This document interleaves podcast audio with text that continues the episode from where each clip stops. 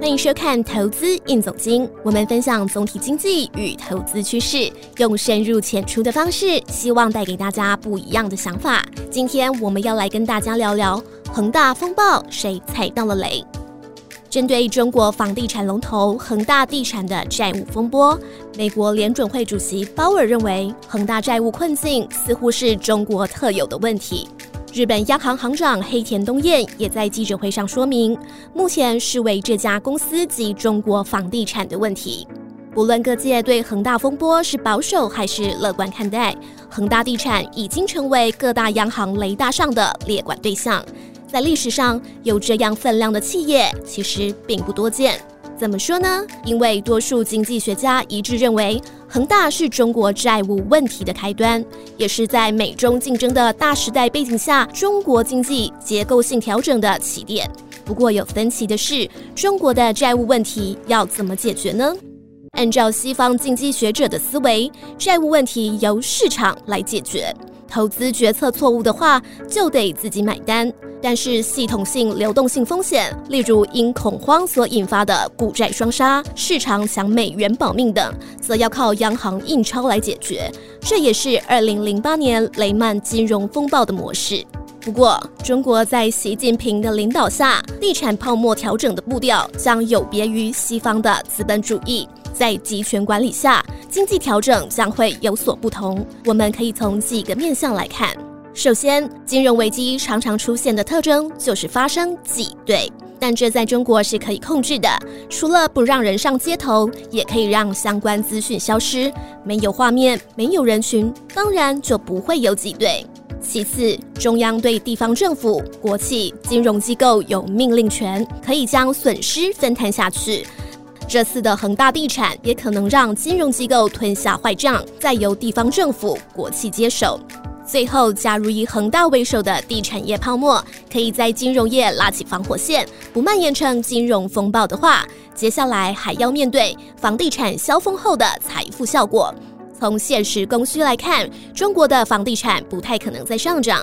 更重要的是，跌幅也不能超过一到两成，否则还是会爆发房贷违约潮。即使维稳的很好，没有大规模违约，也要面对房地产不涨以后消费动力长期虚弱的问题。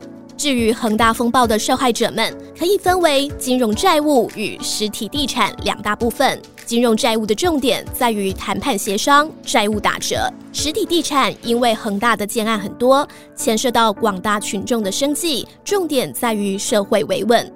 先看金融债务方面，今年六月底，恒大负债一点九兆元人民币，债主是债券及理财商品持有人、银行贷款等等。根据统计，恒大理财商品发行量约四百亿元人民币。此外，恒大还和一百二十八家银行、一百二十一家金融机构往来。恒大的有息负债中，两千四百亿元将在一年内到期，账上可动用的现金只有近八百六十亿元，根本不够。简单讲就是，你要他的利，他要你的本，这也是历来金融危机不变的本质。比有息负债更庞大的，恒大还有一点四兆元的无息负债。包括购物者已缴的预售屋款项、恒大要付给供应商的款项、该付给员工的欠薪等，这部分牵涉的苦主人数众多，也是社会维稳的压力根源。也就是说，实体地产方面，恒大还有八百多个预售屋项目未完工，施工厂商怕拿不到钱，目前大部分停工。整个供应链大约牵涉到三百八十万人，预售屋主也高达一百四十万户。虽然老板许家印高喊保交楼，但是大家都陷在债务漩涡中，建案根本动弹不得。回过头来看，台湾的投资人如果购买的共同基金里持有恒大的部位过高，投资人随时都可以停损。但若是先前跟风买进新兴市场目标到期债券基金的投资人，就要特别小心了。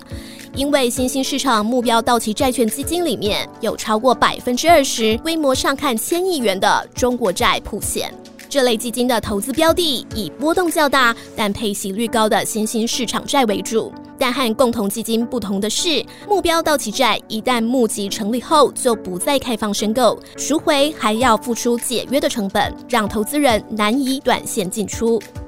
在恒大债风暴中，就让目标到期债基金的缺点暴露无遗。首先，目标到期债虽被归类在投资等级新兴市场债，但指的却是整体平均，最大持债国家也以中国为主。意思是，投资人很可能以为买到的是一篮子信用品质前段班的商品，但实际上里面掺杂的一些商品风险很高，只是平均下来在 OK 的水准以内而已。其次，目标到期债去年新兴国家跟进欧美宽松降息，债息缩水，币值也暴跌。配息级别更因绩效大亏，配息直接侵蚀到本金。以瑞银二十六年到期优选新兴亚洲债券基金为例，近半年报酬率为负百分之十三，保本梦碎。第三，若债券违约几率升高，经理人可尽快转换标的，稳住净值。但根据投信工会资料显示，今年以来所有目标到期债的周转率均为零，显示经理人没有做任何停损动作，这恐怕也是投资人始料未及的状况。各位观众，你有受到这次恒大风暴的波及吗？留言告诉我们吧。今天的投资硬总经到这边告一段落，喜欢这个节目的观众记得帮我们按赞、订阅、加分享。投资硬总经，我们下次见。